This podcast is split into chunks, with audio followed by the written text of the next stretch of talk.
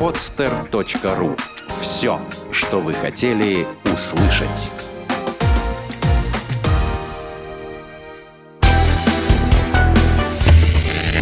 Имейл. Сердце интегрированного маркетинга. Подкаст агентства Мейлиген. Ведущие программы Янис и Юля. Приветствую всех, с вами Юлия Савицкая, ключевой менеджер компании Mailigen в России и подкаст Email Сердце интегрированного маркетинга. Сегодня мы будем говорить про новые условия успешного email-маркетинга в России. У нас в гостях Алла Носкова, она является генеральным директором группы проектов Jobs Market, основатель популярного образовательного сайта edumarket.ru, где размещены десятки тысяч курсов, и любой пользователь может выиграть грант на обучение. Добрый день, Алла. А, расскажите, пожалуйста, немножечко о себе. Добрый день, уважаемые слушатели. Надеюсь, что сегодняшний подкаст будет любопытен вам, что мой опыт email-маркетинга окажется полезным для специалистов по интернет-маркетингу и позволит добиться еще лучших результатов в коммуникациях по email с вашими подписчиками, сделать более эффективные ваши рекламные кампании. А, моя профессиональная жизнь делится на два этапа. Этап э, до интернета и этап э, уже в интернете, когда я стала интернет-предпринимателем. До того, как я стала интернет-предпринимателем, а, я работала э, инженером, а, психологом достаточно крупного государственного ведомства, а, работала консультантом по организационной психологии и директором по персоналу, генеральным директором нескольких компаний. У меня есть э, разного рода образование. Оно связано... Я закончила политехнический университет, закончила факультет психологии, и а, мое последнее образование – это управление маркетингом, факультет менеджмента Санкт-Петербургского государственного университета. И поэтому весь мой бэкграунд, весь мой опыт и мое образование, а, они стали для меня базой для развития интернет-бизнеса. А, с 2005 года я начала заниматься и строить интернет-проекты. В 2006 году стартовал мой первый проект. Это был джоб-сайт Jobs Market. А, на тот момент а, идея этого сайта состояла в том, чтобы сделать нечто отличное от того, что есть в Рунете. И главное отличие этого сайта от других джоб-сайтов состояло в том, что он агрегировал контент вакансий и резюме, что было достаточно в тот момент популярно и среди пользователей и давала, в общем-то, хорошие результаты для них в поиске работы и в поиске персонала. Однако в силу ряда причин кризис 2008 года и э, другие особенности рынка того времени а, привели к тому, что мы этот проект заморозили и начали развитие проектов на образовательном рынке. В 2010 году мы сфокусировались на образовательном рынке и стали развивать образовательный проект – edumarket.ru. Наша задача была также а, создать сайт, агрегатор образовательного контента, а, чтобы продолжить идею нашего джоб-сайта по развитию карьеры наших пользователей.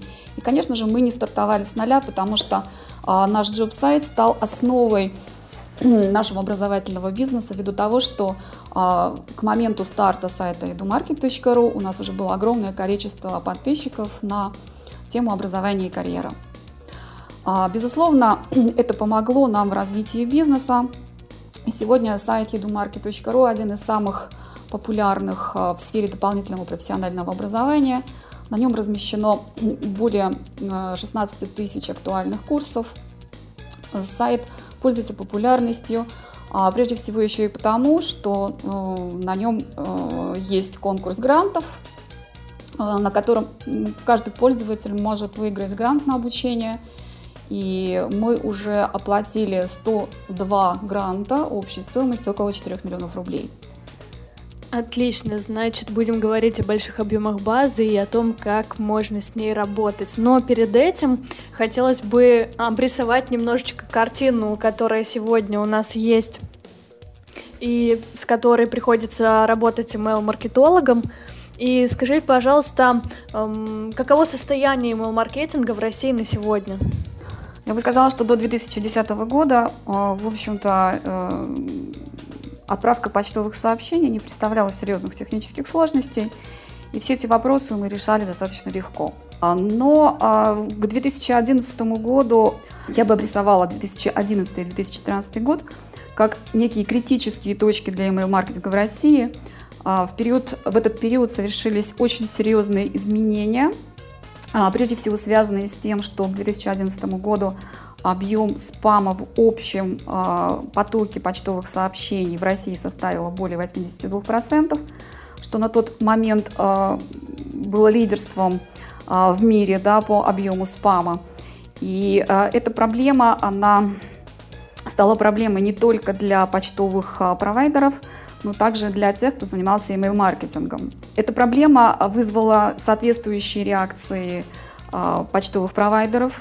Они стали усовершенствовать свои антиспам-программы. И это привело к тому, что техническая задача массовых рассылок добросовестной почты – стала настолько сложной, что и решение под силу теперь только профессионалам. А, услуги провайдеров e-mail маркетинга, таких как Subscribe, Unisender, DirectMail, Mailigam, а, имеющих технические компетенции, специальные сертификаты, кредит доверия почтовых служб, стали более востребованными. Без знания о технологиях и технических принципах профессиональной рассылки сегодня невозможно разослать даже несколько тысяч писем в сутки. А, также я хотела бы обратить ваше внимание на еще один кризис, который свя- связан с, я его называю кризис мертвых душ и сокращение жизненного цикла почтового ящика. Он связан прежде всего с развитием, э, с развитием различных интернет-сервисов, социальных сетей и, как следствие, ростом спроса на э, SMM, достижением пика популярности различных сервисов коллективных покупок и множество других сайтов, где регистрация является обязательной. Сюда же можно отнести распространение так называемого инфобизнеса, а также отдельно нужно упомянуть о росте спроса на аффилиейт-маркетинг, появление агрегаторов лидогенерации. То есть получается, что сейчас э, темп жизни уже максимально ускорен, и объемы информационного шума становятся настолько большими, и люди начинают пытаться как-то к нему адаптироваться. Вот как это влияет на поведение пользователей и вот на жизненный цикл электронной почты? Ну, безусловно, то, что почтовые ящики стали перегружены а, почтовыми сообщениями, пользователь должен был как-то реагировать на такие события. И в результате многие пользователи а, стали отказываться от своих старых почтовых ящиков, регистрировать новые почтовые ящики. А, особо продвинутые пользователи, имея уже негативный опыт, а, при регистрации на сайтах стали использовать одноразовые почтовые ящики – или сервисы одноразовых почтовых ящиков. А, регистрируясь на такой почтовый ящик, они больше не заходили в этот почтовый ящик, и, соответственно, он через какое-то время становился несуществующим для почтовой системы. А, если раньше жизненный цикл почтового ящика пользователя составлял более 5 лет, то сегодня э, динамика такова, что почтовые ящики меняются более динамично, и каждый пользователь имеет десятки почтовых ящиков для разных целей, и при этом реально использует только один-два ящика. Ну вот у нас есть статистика по всему миру, что жизненный цикл email, ну вот почтового ящика сейчас сократился где-то э, до полугода, максимум года. Так и в России получается или еще меньше? Ну, у меня нету таких цифр. Но хочу сказать, что да, не более года живет один почтовый ящик в среднем. Я думаю, что где-то 70% почтовых ящиков живут примерно э, такой период. А, я хочу сказать, что это связано еще и с... А, есть еще одно явление на рынке, а, которое не связано с пользователями, а связано с возникновением рынка продажи аккаунтов мертвых душ. Спрос на SMM-маркетинг в социальных сетях – онлайн-игры в социальных сетях, рост спроса на аффилейт-маркетинг, а, вот как бы стимулировал создание такого рынка продаж аккаунтов мертвых душ. Изучая это явление, я наткнулась на объявление о продаже аккаунтов даже моего сайта. Нам даже на почту приходят такие предложения приобрести или собрать для нас, или что-то вот подобного рода. То есть все это еще процветает. Ну, надеюсь, что мы поспособствуем тому, чтобы это сокращалось. Все эти явления развития интернета стали тяжелым бременем для почтовых служб. Почтовые сервисы э, для сокращения затрат были вынуждены сокращать жизнь почтовых ящиков. И время жизни почтового ящика, в их понимании, если пользователь не заходил более там 3-6 месяцев почтовый ящик, такой ящик пришлось удалять, потому что эти почтовые ящики, тем не менее, накапливали огромное количество почтовых сообщений. Hotmail, например, а, если ящиком не пользуешься полгода, он начинает за тобой пристально смотреть, а если год не пользуешься, он сразу в спам-списки относит, и даже если ты отправляешь на него сообщение, то твой домен и твоя репутация, соответственно, тоже портится. И то есть это во всем мире сейчас так уже. Да, но вот знаменательным событием было то, что почтовая служба Mail.ru глобально начала решать этот вопрос в конце зимы этого года. И одномоментно было удалено огромное количество несуществующих почтовых ящиков. В результате, поскольку в антиспам-фильтрах а, наличие несуществующих ящиков в потоке писем является одним из критичных факторов, а, в этот период э, возникли проблемы у очень многих компаний, которые занимаются email-маркетингом в связи с тем, что одномоментно в базах возникло большое количество несуществующих ящиков. Итак, а, все-таки была рассылка, и объем жалоб был достаточно высокий, несуществующих э, имейлов оказалось много, и репутация все-таки потеряна, и домен занесли в черный список. Что же теперь делать? Как выходить из этой ситуации? Ну, есть два пути. А, долгие месяцы стараться улучшить репутацию. Для этого нужно, опять же, методом проб и ошибок понять, какие критерии требует от вас а, каждый почтовый сервис а, и добиваться определенных результатов. И могу сказать, что это достаточно долгий процесс, не одного месяца. И этот процесс зависит и от того, какова история вашего домена, какова история вашего IP-адреса и очень многих других факторов. Второй путь – это обратиться к провайдеру доставки почты, и опираясь на их компетенции, а, можно достаточно быстро выйти из этого положения а, и э, улучшить репутацию своего домена. Однако, если вы не придерживаетесь э, принципа уважения к своим подписчикам, то профессиональный сервис доставки почты вам в этом случае тоже не поможет. А, технические проблемы, конечно, можно решить, привлекая на аутсорсинге таких специалистов – но, тем не менее, защитить вот цифровую подпись свою и а, свой домен от жалоб пользователя невозможно. И, соответственно, а, если вы будете себя вести некорректно в отношении своих пользователей, то рано или поздно процент жалоб э, значительно превысит э, допустимое. Вот мы уже начали немножко говорить о работе с базой. А каких вот принципов работы с базой придерживаетесь вы, чтобы не потерять подписчиков и чтобы не портить свою репутацию? Мы сегментируем базу по уровню лояльности. И когда мы планируем э, работу с базой, да, когда мы планируем какие-то активности с базой, мы учитываем уровень лояльности подписчика. Условно бы э, я бы разделила подписчиков на следующий уровень лояльности – Лояльные – это те, которые регулярно смотрят от э, нас почту и переходят по ссылкам из писем не менее одного раза в месяц. Занятые – это те подписчики, которые открывают либо переходят по ссылкам из наших писем не менее одного раза в три месяца. И, а, и та и другая группа является золотым фондом а, любой базы. И э, эти люди адекватно воспринимают коммуникацию с ними, и здесь возможен конструктивный диалог. А, пассивные пассивные подписчики, а, которые иногда или редко э, открывают письма и редко переходят по ссылкам, не менее одного раза в полгода. И уставшие. Они удаляют ваши письма, не просмотренные, но при этом не помещают, не жалуются на вас, не помещают спам и не отписываются от вас более трех месяцев. Я бы сказала, что эти подписчики еще живы, и их можно реанимировать, и, но им нельзя посылать часто почту, нельзя ни в коем случае посылать рекламных сообщений.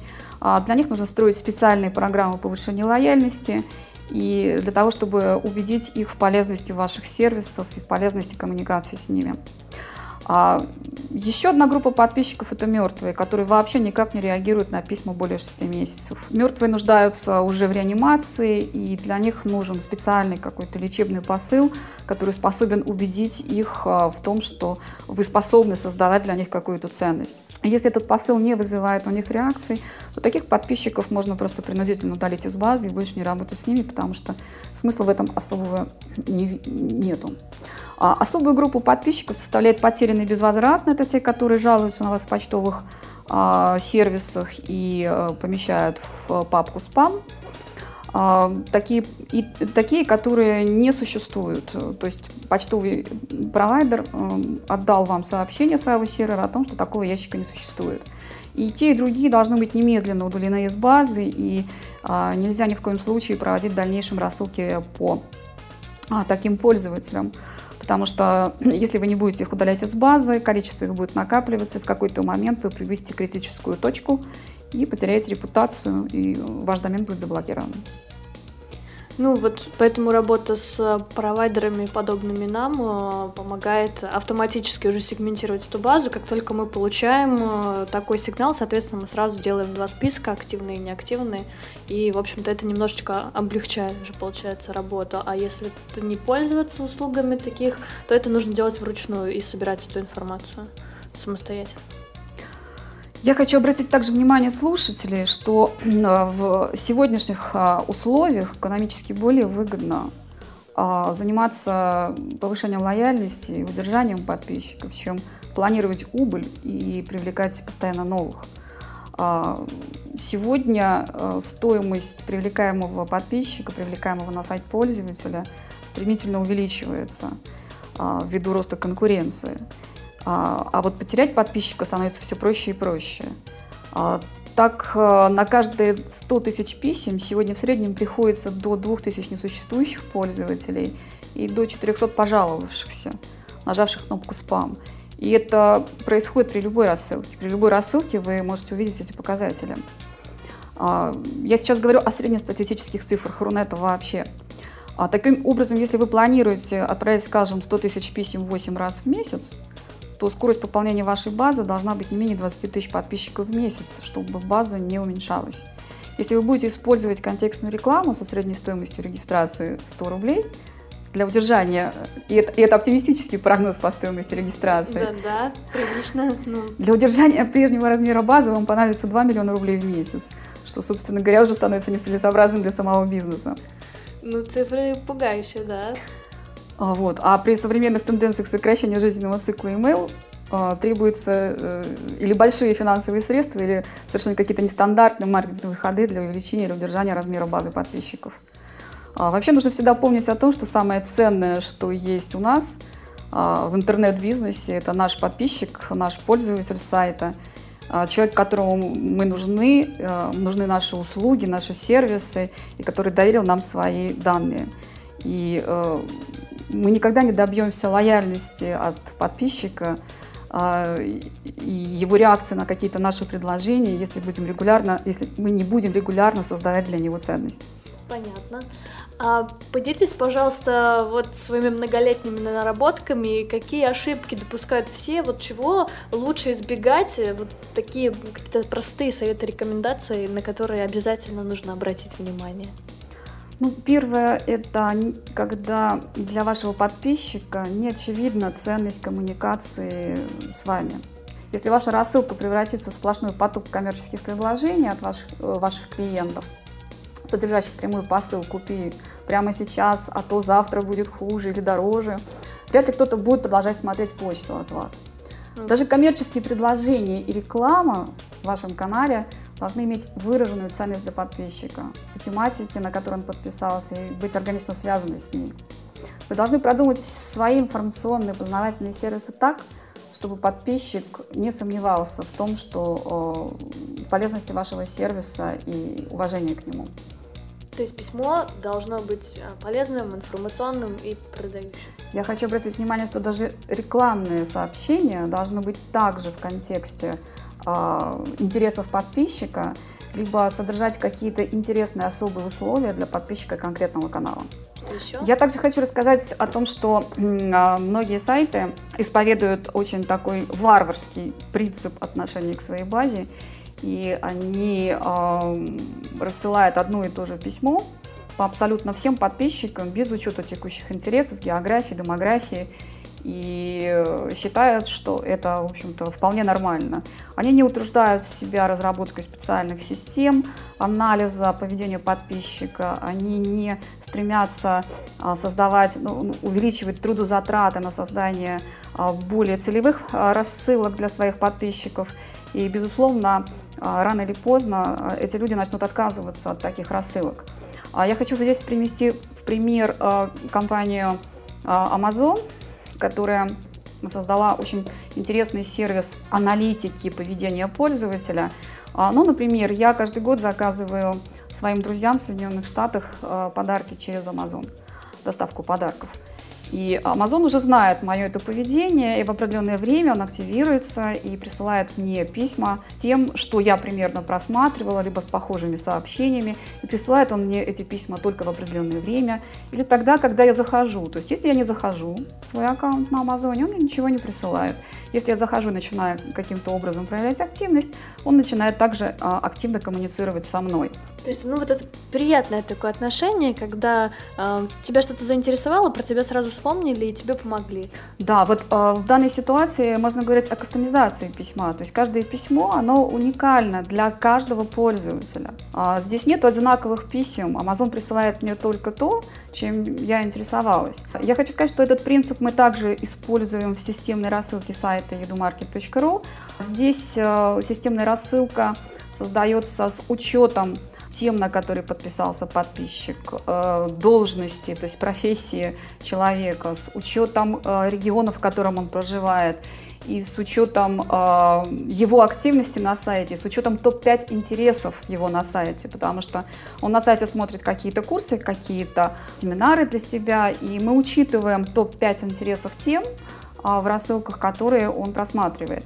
Таким образом, нет ни одного одинакового письма в нашей системной рассылке и каждый пользователь получает, в общем-то, только то, что ему интересно.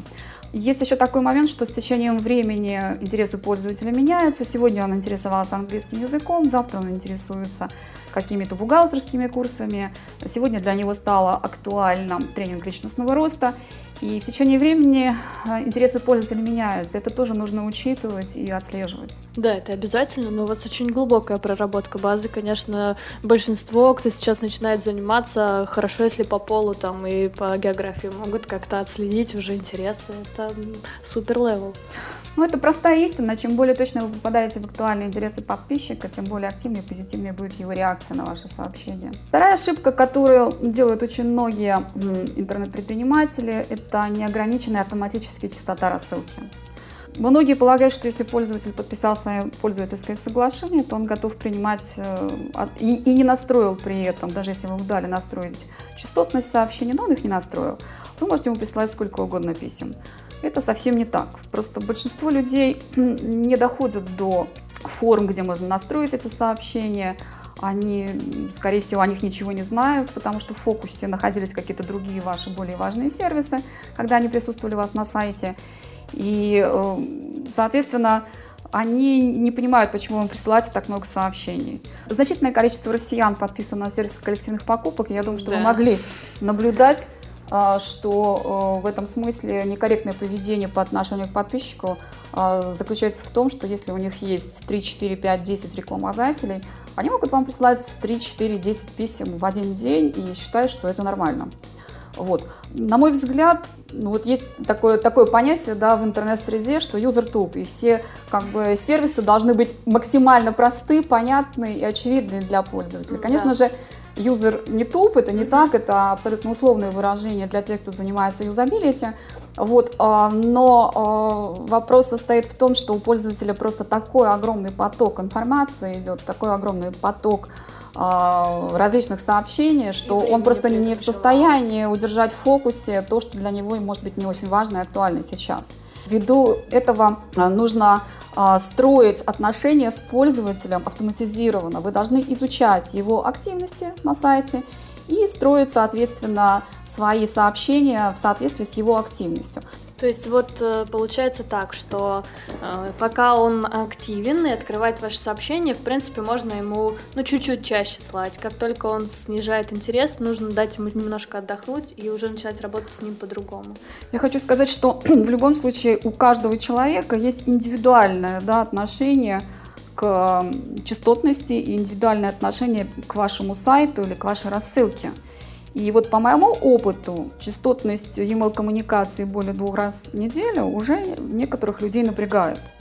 А более четырех раз в неделю снижает интерес, и вы начинаете восприниматься как фон ежедневная коммуникация вообще начинает раздражать, и пользователь считает это некорректным отношением к себе.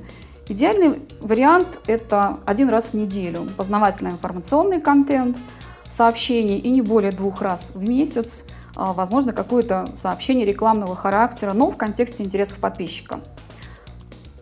Угу. Ну, это хорошие, да, приятные такие показатели. В общем-то, он о вас и не забудет, но вы ему и не надоедаете. А, давайте перейдем к следующему фактору, который убивает базу. Это фактор, связанный с а, доходом, с доходным бюджетом компании. Думают ли ваши менеджеры по продажам так?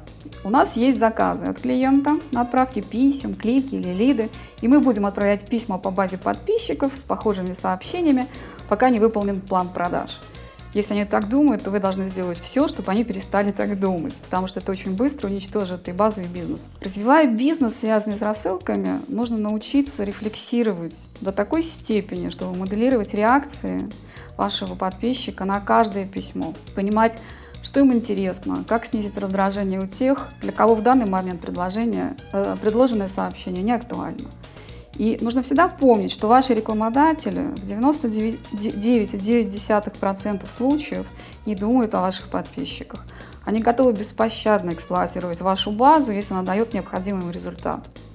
Все-таки email-рассылкой должен заниматься email-маркетолог, изучать, э, уделять этому время, и не надо отдавать это менеджеру по продажам на, на убийство. Я бы сказала, что интернет-маркетолог должен участвовать в производстве рассылок и он должен а, одобрять тот или иной уровень активности отдела продаж, отдела производства рассылок, да, а, для того, чтобы не уничтожить базу, потому что, как я уже говорила, привлечение подписчика становится дороже и дешевле инвестировать mm-hmm. в удержание подписчиков. Да, так и есть. Что-нибудь еще? Да, я хочу сказать, что каждый э, руководитель интернет-бизнеса, интернет-маркетолог должен а, считать, э, понимать, что это его работа, его задача заботиться о подписчиках, а, сформулировать для них правильные сообщения, заставить рекламодателя сделать предложение интересным вашей аудитории, найти правильный контекст, красиво оформить письмо, чтобы подписчик почувствовал к себе уважение. А, очень важно также проследить корректность информации да, рекламного характера, если ваши клиенты дают такую информацию, соответствует ли эта информация тому, что есть на сайте – не будет ли какого-то обмана, э, а, обманутого ожидания у вашего подписчика, не посчитает ли он, что вы э, делаете какие-то сообщения недобросовестного характера. И ни в коем случае не нужно брать в рекламные проекты какие-то сомнительные компании, рисковать репутацией вашей перед вашей аудиторией. Потому что в данной ситуации можно потерять денег больше, чем вы заработаете. Вы в ответе за тех, кого приручили, да? Мы в ответе за тех, кого подключили. А, так, уже много всего интересного, а еще что-нибудь э, полезное? Да, вот у меня тут э, был один очень интересный случай, связанный с тем, что один интернет-маркетолог считал, что вот если он никак не может добиться э, результата нужного на ограниченном объеме базы, то он может повторно посылать сообщения. Я говорю, а как же, в общем-то, это же не очень здорово. Она говорит, а я просто вот беру тех, кто еще не открыл письмо, и, значит, посылаю тем, кто не открыл. И э, вот э, этот интернет-маркетолог через какое-то время позвонил мне и попросил контакты антиспам-службы Mail.ru.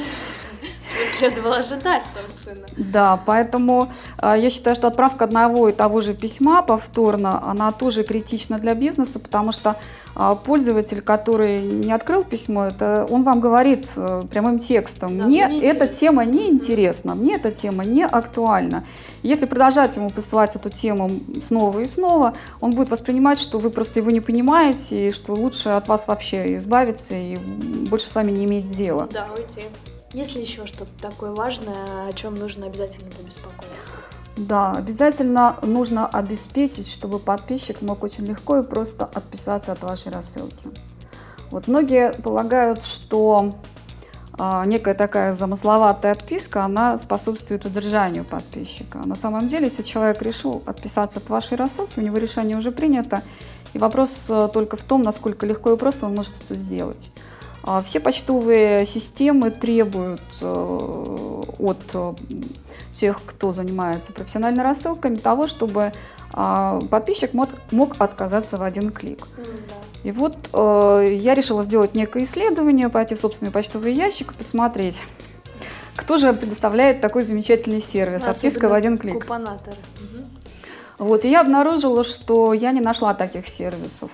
То есть, а, что предлагается подписчику? Подписчику предлагается перейти на некую страницу, где он должен авторизоваться. Потом он должен в своем кабинете найти тот раздел, где у него есть настройки подписки. Да. Потом он должен отжать 25 галочек, на что он не хочет быть подписан. Еще в хорошем варианте. Нажать кнопку, потом еще раз нажать кнопку на предупреждение.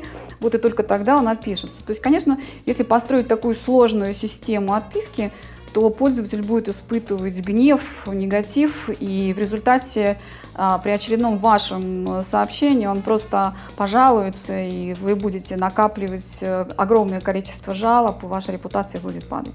Потрясающе, спасибо вам большое, Алла. Вы рассказали безумное количество полезной информации. Я надеюсь, что вы все это учтете и будете использовать для работы со своими базами, для формирования лояльности. А, спасибо вам большое, что пришли. Успехов вам в email-маркетинге. Пишите письма. Сделано на podster.ru Скачать другие выпуски подкаста вы можете на podster.ru